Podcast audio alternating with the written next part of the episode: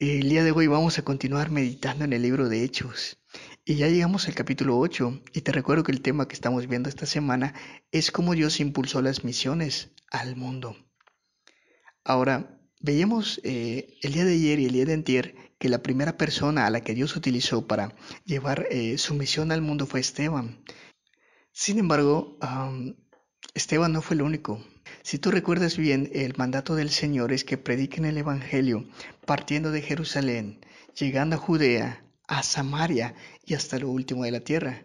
Y hoy te voy a hablar de la persona que fue a Samaria y a esta persona se le conoce como Felipe el Evangelista, el cual, eh, según Hechos capítulos 8, versículos 5, descendió a la ciudad de Samaria y ahí les predicaba Cristo. Bueno, no sé si algún día te has peleado con alguien. Y cuando te peleas con alguien, pues es difícil que tú vayas a su casa a, visitarlo, ¿no? Bueno, pues en el caso de Samaria y, Felipe, que era judío, estos dos pueblos estaban peleados por, por más de mil años.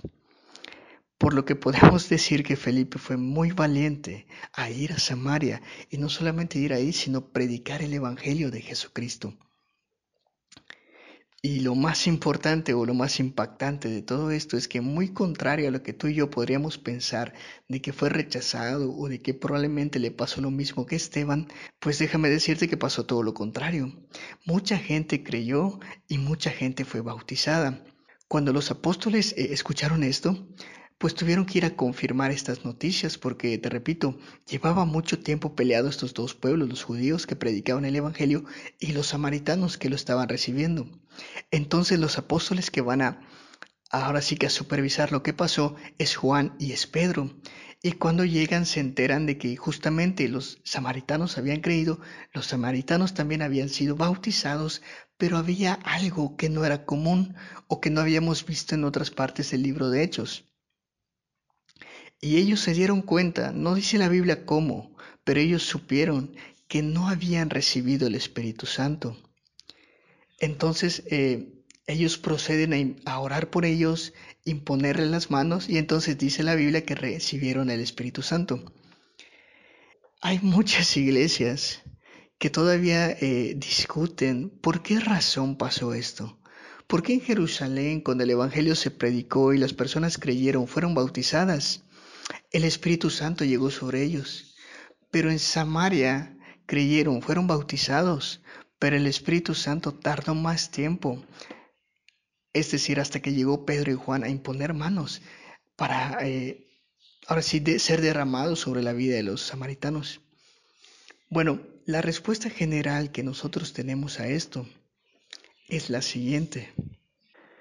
Dios en su infinita sabiduría, en su infinito eh, poder, en su infinita justicia y bondad, no quiso hacer una división en la iglesia.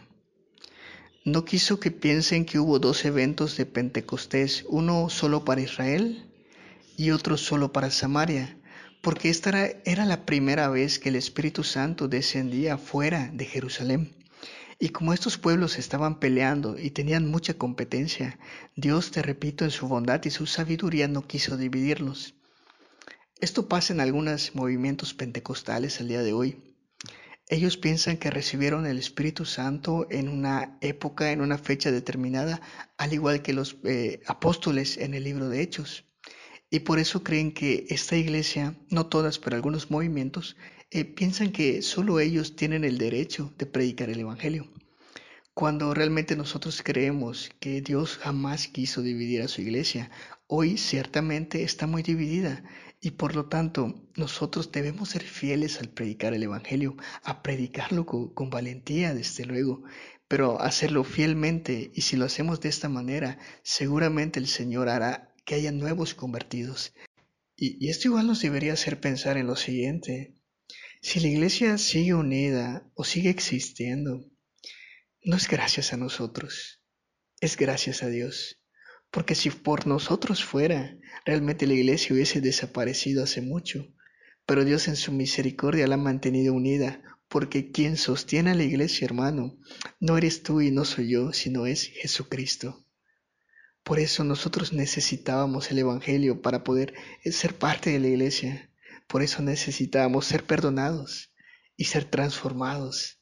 Y por eso, hermano, ahora urge y urge imperativamente que prediquemos el Evangelio y que Dios siga extendiendo su misión hacia todo el mundo, porque esta iglesia, así como Él quiso que sea unida a través de la predicación del Evangelio, así también Él la va a recibir cuando Jesucristo regrese en gloria por segunda vez.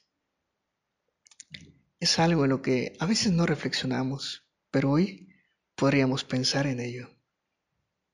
Mañana seguimos eh, hablando más sobre Felipe, porque no solamente le predicó a los samaritanos, hubo un caso específico sobre el cual Felipe fue utilizado por Dios también para predicar el Evangelio.